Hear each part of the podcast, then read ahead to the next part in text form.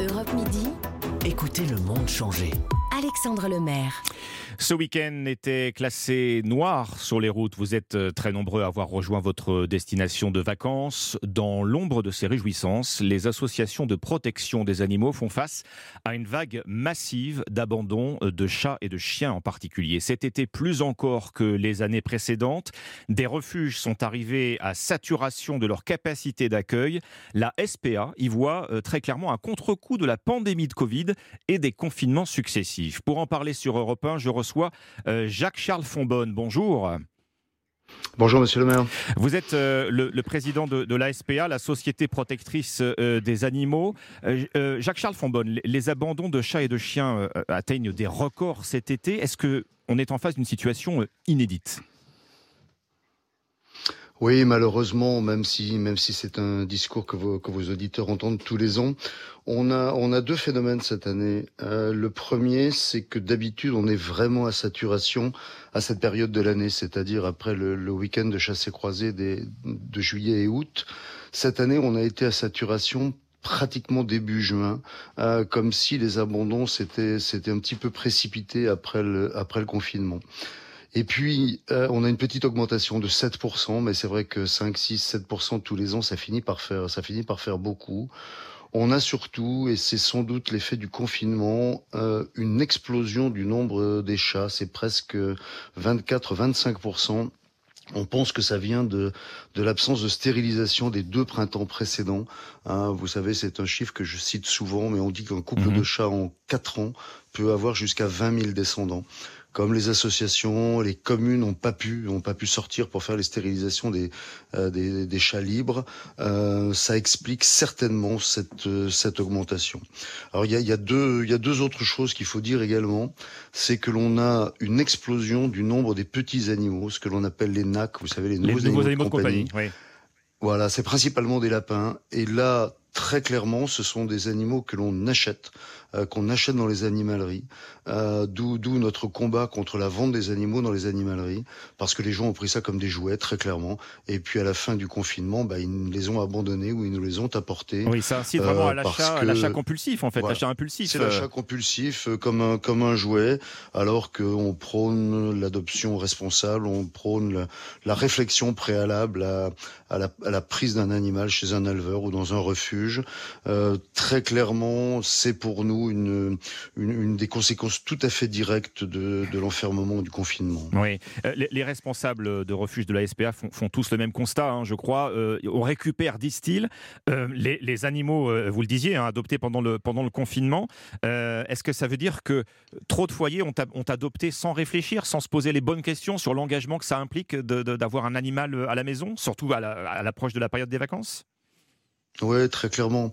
Euh, nous, dans nos, dans nos, refuges, lorsque nous, nous recevons des gens qui veulent prendre un animal, euh, nous leur demandons, même si c'est au départ une démarche extrêmement positive, on leur demande de venir avec l'ensemble de la famille, on leur demande de s'interroger sur leurs revenus, sur la possibilité qu'ils auront de nourrir, de faire soigner l'animal, sur la configuration de leur maison, leur appartement, parce que c'est tout bêtement une question de, de, place, de nuisance. Si vous avez un chien qui aboie toute la journée dans un petit appartement, ça va être un, un, un critère facilitateur de, de l'abandon, choses qui ne se font pas lorsque vous achetez un animal euh, dans un magasin, non pas chez un éleveur. Les éleveurs sont généralement des gens sérieux euh, et qui ne vont vous donner l'animal qu'après vous avoir interrogé. Et puis évidemment, si vous l'achetez sur Internet, ce qui a, ce qui là est le est le bout du bout de la maltraitance animale, évidemment, comme vous l'imaginez. Bien sûr.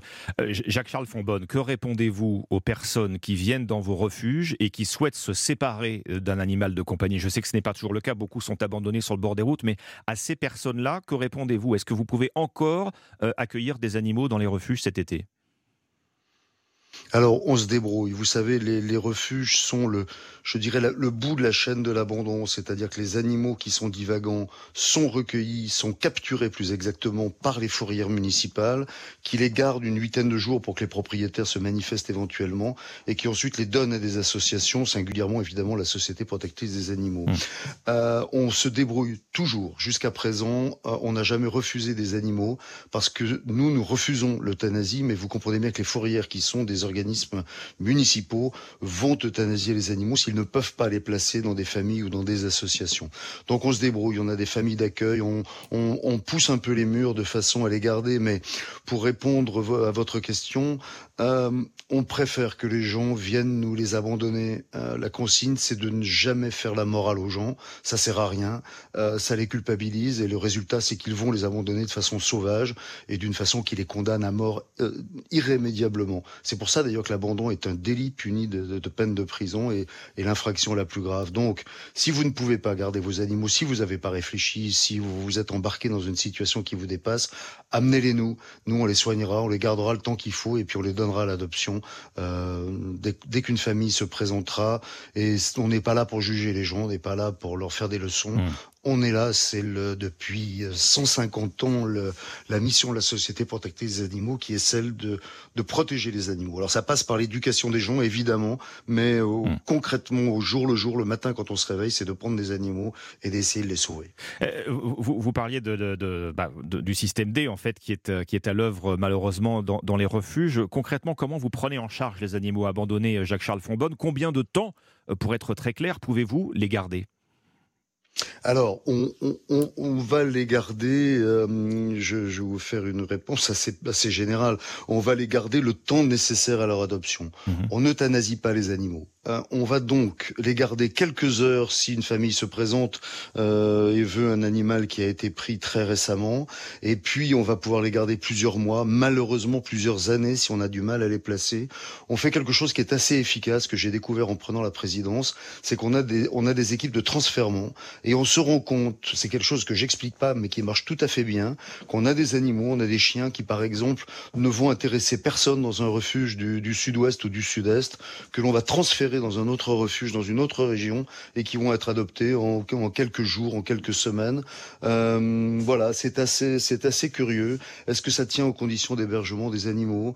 Euh, Vous savez que les conditions sont assez stressantes. Hein. On a engagé à la SPA un très grand projet dans les refuges. C'est jamais une partie de plaisir euh, lorsqu'on souhaite adopter un animal. C'est jamais une partie de plaisir. Et justement, on veut maintenant créer des nouveaux refuges dans lesquels les gens viendront avec leur famille, avec leurs enfants, avec leurs animaux éventuellement, pique-niquer, voir des animaux, apprendre des choses et éventuellement adopter s'ils le souhaitent, mais sans que ce soit quelque chose qui est quand même anxiogène que d'aller voir des animaux qui sont enfermés. Je sais qu'il y a beaucoup de gens qui viendraient prendre des animaux et pour lesquels c'est un frein en se disant ça va être euh, ça va être quelque chose de très émotionnant et, mmh. et j'ai pas le courage d'y aller. Oui, je, lisais ce chiffre euh, assez assez frappant, hein, Jacques Charles Fonbonne. 60% des abandons euh, d'animaux de compagnie, chats, chiens, ont lieu sur les aires d'autoroute au départ des vacances, en clair. Alors c'est possible, on en a, mais si vous avez pris l'autoroute ces derniers jours, vous voyez des chiens, vous voyez des chats qui courent le long de, le long de la bande d'arrêt d'urgence parce qu'ils ont été abandonnés. Ce dont on est sûr, c'est que l'on a deux fois plus d'abandons pendant les périodes estivales que, que pour le reste de l'année sur une moyenne lissée des, des, des dix autres mois. C'est vrai que c'est facile hein, d'abandonner. Hein. cela étant, c'est l'ancien gendarme qui, qui vous parle. Sur les aires d'autoroute, il y a souvent des systèmes de vidéo, on est en voiture, on a une plaque d'immatriculation. Donc, euh, bah écoutez, c'est un risque et comme je le disais tout à l'heure, c'est une infraction qui est punie de deux ans de prison, de 30 000 euros d'amende, ah tribunal correctionnel, inscription au casier judiciaire, donc plus plus d'accès à la fonction publique, plus d'accès hmm. aux professions réglementées. Maintenant, voilà, comment peut-on abandonner un animal avec lequel on a passé quelques mois, quelques années? Je veux dire, je laisse à la à la, responsabilité de, chacun, à l'introspection de chacun de se poser la question.